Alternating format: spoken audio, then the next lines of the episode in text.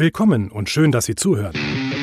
Hier sind Sie in Good Company, dem Podcast zum Thema Mitbestimmung von der Academy of Labor.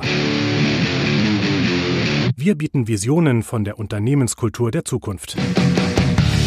Wie werden Firmen in Zeiten einer sich rasant verändernden Arbeitswelt zur Good Company? Und wie begleitet die Belegschaft diesen Transformationsprozess in Good Company? Wir sprechen über Erfahrungen, Ideen und konkrete Projekte in Good Company mit Expertinnen, Spezialisten, Macherinnen und Praktikern. In Good Company. Der Podcast zum Thema Mitbestimmung von der Academy of Labor. Und das ist die Corona Edition von In Good Company. Denn aufgenommen haben wir diesen Podcast im Frühjahr 2020 über Zoom. Das erklärt die manchmal etwas heilige Tonqualität. Ich heiße Tanja Jacquemin, bin von der Academy of Labor. Und jetzt geht's los. Heute spreche ich mit Dr. Robert Scholz. Schön, dass du da bist. Hallo, ich grüße dich, Tanja. Du bist wissenschaftlicher Mitarbeiter in der Abteilung Ungleichheit und Sozialpolitik am BZB, dem Wissenschaftszentrum Berlin für Sozialforschung. Seit Juli 2017 bist du dort Teil der Projektgruppe Globalisierung, Arbeit und Produktion. Wir beide, wir haben uns kennengelernt schon vor einiger Zeit im Zusammenhang mit einem großen Projekt bei der Hans-Böckler-Stiftung. Wir sind in dieses Projekt rein mit der Hypothese, in Deutschland hat die Mitbestimmung einen positiven Einfluss auf nachhaltige Unternehmensführung. Was genau habt ihr denn in diesem Projekt gemacht? Ja, die Projektidee ist schon ein bisschen älter, also schon der, zu der Zeit, bevor ich überhaupt ans WZB kam. Es schwebt immer die Frage im Raum, was bringt eigentlich die Mitbestimmung? Wie leistungsfähig ist die Mitbestimmung? Das ist natürlich nicht nur politisch diskutiert, sondern auch aus wissenschaftlicher Perspektive eine spannende Frage. Und das war eigentlich der Ausgangspunkt zu dem Projekt, vor allem mit dem Fokus auf die Unternehmensmitbestimmung. Also es gibt ja viele Untersuchungen und Studien auch zu Betriebsräten, zur betrieblichen Mitbestimmung. Aber bei der Unternehmensmitbestimmung ist das ein bisschen schwieriger. Also Unternehmensmitbestimmung heißt, dass eben Arbeitnehmervertreterinnen und Arbeitnehmervertreter in den Aufsichtsräten großer Unternehmen in Deutschland sitzen. Das mhm. ist ein Alleinstellungsmerkmal fast in Deutschland. Und wir haben eben die paritätische Mitbestimmung. Das heißt, wir haben zu gleichen Teilen Arbeitnehmervertreterinnen und Arbeitnehmervertreter und Anteilseignerinnenvertreter und Anteilseignervertreter in Aufsichtsräten sitzen. Und das war der Ausgangspunkt. Was bringt das eigentlich? Aus Sicht der Arbeitnehmer natürlich, aber auch vielleicht natürlich für andere Indikatoren der Unternehmensentwicklung. Ein großer Streitpunkt ist ja immer wieder zwischen Mitbestimmungsbefürwortern und Gegnern, dass die Frage einfach, was bringt Mitbestimmung? Die einen sagen, es ist total wichtig, es bringt das Unternehmen voran. Die anderen sagen, es behindert eigentlich alles nur. Das ist eine zusätzliche Schleife, die man fliegen muss. Dafür braucht man ja erstmal eine Grundlage. Das heißt, man muss das irgendwie versuchen, messbar zu machen. Und das habt ihr versucht in diesem Projekt Mitbestimmungsindex. Anhand welcher Kriterien habt ihr das gemacht? Also eine Möglichkeit wäre, man schaut in ein einzelnes Unternehmen rein und befragt dort zum Beispiel Betriebsräte oder Unternehmensleitungen, wie seht ihr das mit der Mitbestimmung, positiv, negativ und so weiter. Wir haben eben den Ansatz gehabt, wir wollen für möglichst viele Unternehmen eine Aussage treffen und haben dann eben einen sogenannten Mitbestimmungsindex konstruiert. Der besteht aus sechs Dimensionen und da versuchen wir eben naja, eher das sozialwissenschaftliche Phänomen, also eigentlich eher so ein komplexes Phänomen, in eine Kennzahl zu verpacken, die nämlich zwischen 0 und 100 Punkten dimensioniert ist oder messbar ist, skaliert ist. Und so gelingt es uns zum Beispiel zu betrachten, okay, wie entwickelt sich der Mitbestimmungsindex über die Zeit? Welche Unterschiede gibt es zwischen den einzelnen Firmen? Gibt es Unterschiede zwischen den Branchen und so weiter? Und in diesen Index gehen eben sechs Komponenten ein. Die erste ist überhaupt die Aufsichtsratszusammensetzung, also über welche Mandate verfügt die Arbeitnehmerseite, wie sind die besetzt, wie viele sind es überhaupt. Zweite Komponente ist der Fokus auf den stellvertretenden Aufsichtsratsvorsitzenden oder stellvertretende Aufsichtsratsvorsitzende, weil die ja häufig mit Arbeitnehmervertretung besetzt ist. Die dritte Komponente sind die Ausschüsse, also Vorbesprechungsgremien meistens oder einzelne Gruppen innerhalb des Aufsichtsrats, die sich mit bestimmten Themen befassen. Also es gibt meistens den Prüfungsausschuss, den Personalausschuss oder den Risikoausschuss zum Beispiel. Da haben wir geschaut, sitzen denn die Arbeitnehmervertreterinnen und Vertreter auch in diesen Ausschüssen drin? Die vierte Komponente, da schauen wir auf die Existenz von Euro- oder SE-Betriebsräten, weil die natürlich auch wichtig sind. Also das ist eigentlich die Komponente zur Verknüpfung mit der betrieblichen Mitbestimmung. Und wir schauen dort auch auf die Internationalisierung, einfach mit der Annahme, wenn viele Beschäftigte im Ausland sind, aber eben kein grenzüberschreitendes Arbeitnehmervertretergremium existiert, dann ist das negativ für die Beschäftigten. Die ersten vier Komponenten sind jeweils zu 20 Prozent gewichtet und dann haben wir noch zwei, die sind etwas schwächer gewichtet, nämlich jeweils zu 10 Prozent. Das ist die fünfte Komponente, die Rechtsform, weil darüber natürlich auch viele Einflussmöglichkeiten des Aufsichtsrats bestimmt werden. Die sind in der AG viel höher als beispielsweise in der Kommanditgesellschaft auf Aktien.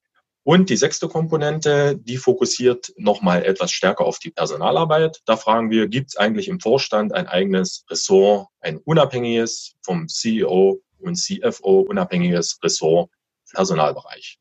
Also das heißt, ihr habt einmal geguckt, wie ist der Aufsichtsrat besetzt, also welche Menschen sind da drin von Arbeitnehmerseite, von Kapitalseite, wie ist das Ganze strukturiert mit den Ausschüssen Prüfungsausschuss ist äh, zumindest ein obligatorischer Ausschuss bei den ganzen börsennotierten Unternehmen. Häufig gibt es dann noch den Strategieausschuss und den Personalausschuss. Dann habt ihr euch aber auch angeschaut, Unternehmen sind ja häufig international, mittlerweile zumindest, wenn wir von den größeren Unternehmen sprechen, diese Internationalität sich auch in den Gremien abbildet und äh, welche Möglichkeiten die Rechtsform denn bietet. Du hast ja gesagt, äh, ihr habt euch da verschiedene Unternehmen angeguckt, um einfach auch äh, eine gute Datengrundlage zu bekommen. Welche Unternehmen habt ihr denn genau angeschaut und über welchen Zeitraum habt ihr das gemacht? Also wir haben zwei größere Gruppen, die wir betrachtet haben. Das eine sind die börsennotierten Unternehmen. Hier haben wir betrachtet seit 2006 bis aktuell eigentlich. Also wir pflegen gerade die Daten von 2019 ein. Und da haben wir betrachtet sowohl die Unternehmen, die in den großen Leitindizes drin sind, DAX, MDAX, SDAX und TechDAX, wobei sich ja der TechDAX jetzt mit dem MDAX und dem SDAX überschneidet, auch dem DAX. Das sind 160 Unternehmen. Plus dann haben wir die Unternehmen rausgenommen, die paritätisch mitbestimmt sind und börsennotiert sind. Das sind etwa 50. Die haben wir also wirklich für jedes Jahr betrachtet und das heißt, dass wir in diesem Zeitraum ungefähr, ich habe nochmal nachgeschaut, jetzt 28.000 Aufsichtsratsmandate analysiert haben. Das ist die eine Gruppe. Und die andere Gruppe ist, die natürlich besonders spannend ist für uns, aber wo wir leider nicht so gute Daten bekommen, weil die börsennotierten Unternehmen natürlich verpflichtet sind, zu berichten in ihren Geschäftsberichten, zu Corporate Governance Informationen zu geben, zum Beispiel eben auch die Information, wer sitzt in den Aufsichtsräten aber da haben wir bei den nicht börsennotierten eben leider ein paar Probleme, weil wir da sehr viel schwieriger an die Daten kommen. Aber das ist unsere zweite Gruppe. Also wir würden gern versuchen oder arbeiten daran, für alle etwas mehr als 600 paritätisch mitbestimmten Unternehmen diesen Mitbestimmungsindex zu kalkulieren. Wenn du jetzt sagst, ja, schaut euch das seit 2006 an. Jetzt ist ja die Unternehmenswelt sehr in Bewegung. Das heißt, äh, Unternehmen verschwinden, andere Unternehmen tauchen auf. Unternehmen verändern sich auch sehr stark. Wie valide sind denn dann diese Daten über so einen langen Zeitablauf? Also kann man das überhaupt vergleichen? Es gibt schon eine relativ große Stabilität, zumindest für eine Kerngruppe an Unternehmen, die auch sehr viele Beschäftigte haben. Also das sind die großen DAX-Unternehmen zum Beispiel. Insgesamt haben wir von den 160 Unternehmen plus die 50, also von diesen knapp 200 Unternehmen, sind ungefähr 120 in allen Jahren vorhanden. Bei den anderen, manche sind pleite gegangen, wie Praktiker, andere kommen hinzu, die gegründet werden, wie Zalando, die es vor ein paar Jahren noch nicht gab. Also da hat man ein bisschen Bewegung, aber diese 120 Firmen ungefähr, die sind stabil und wir sehen auch, dass insgesamt der Mitbestimmungsindex stabil ist. Also die Mitbestimmungsstrukturen bleiben weitestgehend konstant, kann man eigentlich sagen. Das heißt also, der Mitbestimmungsindex für ein Unternehmen ist über den Zeitablauf relativ stabil. Was war denn das Gesamtergebnis? Also kannst du mal so einen Überblick geben? Also hatten wir Unternehmen in allen Bereichen vom Mitbestimmungsindex her gesehen? Oder kann man sagen, jetzt über die Unternehmen, die ihr betrachtet habt, da ist die Mitbestimmung besonders ausgeprägt oder besonders wenig ausgeprägt? Was kann man so im Überblick sagen? Am meisten eigentlich, wenn wir mit den Daten arbeiten, können wir konstatieren, es gibt alles. Ähm, okay. Wir haben große Unterschiede. Wir haben Branchenunterschiede, wir haben Unterschiede nach der Unternehmensgröße, wir haben regionale Unterschiede, wir haben über die Zeit, habe ich ja gesagt, es ist eher stabil, aber klar, es gibt natürlich auch Firmen, wo man sieht, okay, da ändern sich anteilseigener Strukturen zum Beispiel und dann ändern sich auch die Corporate Governance Strukturen. Also es kommen zum Beispiel Arbeitnehmervertreter in den Ausschüssen hinzu oder sie fallen dann plötzlich weg. Also da kann man schon Feinheiten erkennen. Aber grundsätzlich kann man natürlich sagen, dass ganz große Unternehmen aus der Industrie, auch die sind, die relativ hohe MBIX-Werte aufweisen. Das heißt, der MBIX, wie du immer so schön sagst, in der Abkürzung, also der Mitbestimmungsindex, ist schon unterschiedlich. Also großen Industrieunternehmen, da ist es in der Regel ganz gut mit der Mitbestimmung. Bei den kleineren, bei den technologisch orientierten eher nicht ganz so ausgeprägt. Was ja jetzt aber natürlich total spannend ist, und das habt ihr jetzt in dem weiterführenden Projekt betrachtet, ist die Frage, übt denn der Grad der Mitbestimmung irgendeinen Einfluss auf die Performance eines Unternehmens aus? Wie seid ihr denn jetzt in diesem weiterführenden Projekt mit dieser Fragestellung umgegangen? Ja, wir haben natürlich schon vorher geschaut, was hat denn der Mitbestimmungsindex für einen Effekt. Und da haben wir eben auch gute Arbeit untersucht. Wir haben herausgefunden, dass die Firmen mehr investieren, dass sie höhere Ausbildungsquoten haben, dass die Managervergütung etwas weniger aktienorientiert ist und eher längerfristig ausgerichtet. Also das sind Beispiele, wo wir eben den Zusammenhang zur Mitbestimmung untersucht haben. Und in dem Nachfolgeprojekt, was wir jetzt gemacht haben, da geht es eben um die Strategien, weil natürlich die Strategie Schwerpunkt in der Tätigkeit des Aufsichtsrats ist. Und da haben wir eben zusammen mit Kollegen der Universität Duisburg-Essen untersucht, wie sich die Strategietypen verändern. Und da haben wir vier Typen identifiziert. Also die Kostenführer. Das sind Unternehmen, die vor allem auf die Kosten schauen, günstig produzieren wollen oder ihre Dienste anbieten wollen. Dann die Differenzierer. Die versuchen sich natürlich eher durch spezifische Produkte und Dienstleistungen einen Wettbewerbsvorteil zu verschaffen. Dann die Mischstrategien. Das sind die Unternehmen, die beides versuchen gleichzeitig. Also sowohl auf die Kosten achten als auch versuchen zu differenzieren und Unternehmen, die eigentlich keine dominante Strategie haben. Und dann habt ihr euch wahrscheinlich angeguckt, äh, nachdem ihr festgestellt habt, welcher Strategietyp für welches Unternehmen zutrifft, wie jetzt der Zusammenhang mit dem Grad der Mitbestimmung ist. Und das ist natürlich genau jetzt das Spannende bei der Sache, weil wir ja schon immer auch gerade in den gewerkschaftlich orientierten Kreisen und in der gewerkschaftlich orientierten Forschung schon immer versucht haben, auch darzustellen, belegbar zu machen, dass die Mitbestimmung eben das Unternehmen auch langfristig und nachhaltig stärkt. Wie ist denn jetzt der Zusammenhang zwischen diesen Strategietypen und dem Grad der Mitbestimmung? Konntet ihr da was feststellen? Ja, also zum einen konnten wir feststellen, dass die Kostenführerstrategien seltener werden und die Differenzierungsstrategien häufiger insgesamt für die 170 Unternehmen, die wir betrachtet haben.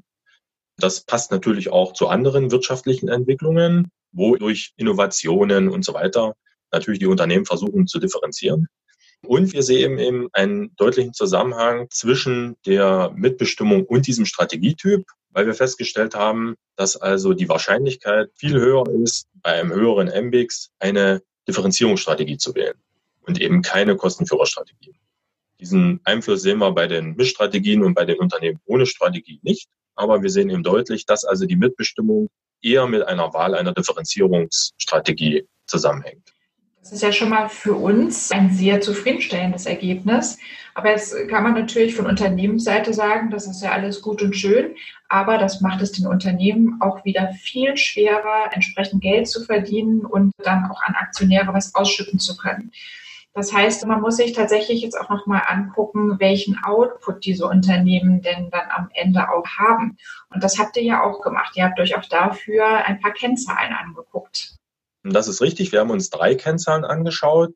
Die erste ist die EBIT-Marge. Also die zeigt eigentlich, wie operativ effizient quasi ein Unternehmen ist. Das zweite ist Return on Assets, eine Kennzahl für die Rentabilität des eingesetzten Kapitals. Und die dritte Kennzahl ist vor allem aus Sicht der Anteilseigner, der Aktionäre relevant, der Cashflow per Share, also wie viel Kapital oder welcher Gewinn bleibt unter dem Strich pro Aktie übrig. Ganz, ganz wichtig für die Shareholder. Und was kam raus dabei?